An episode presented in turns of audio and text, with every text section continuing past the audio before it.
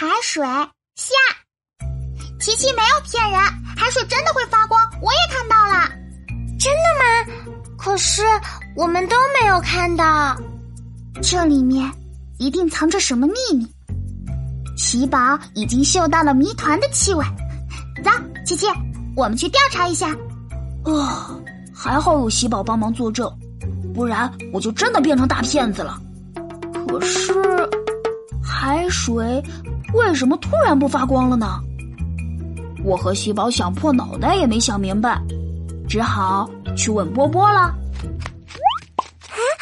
会发光的水？嗯，对啊。不过它现在不会发光了，真奇怪！水在哪里？给我看看。波波，一瓶就是会发光的海水。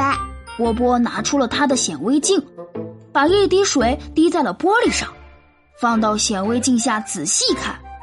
天哪！原来会发光的海水里有很多小虫子，这些虫子特别小，光用眼睛是看不到的。宝贝，宝贝。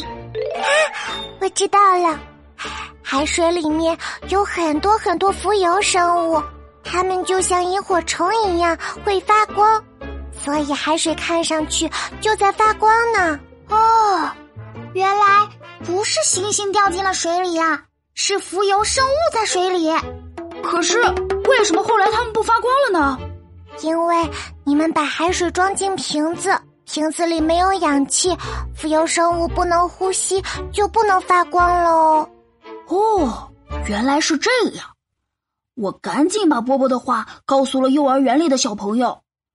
哼，我才不想被当成骗子呢！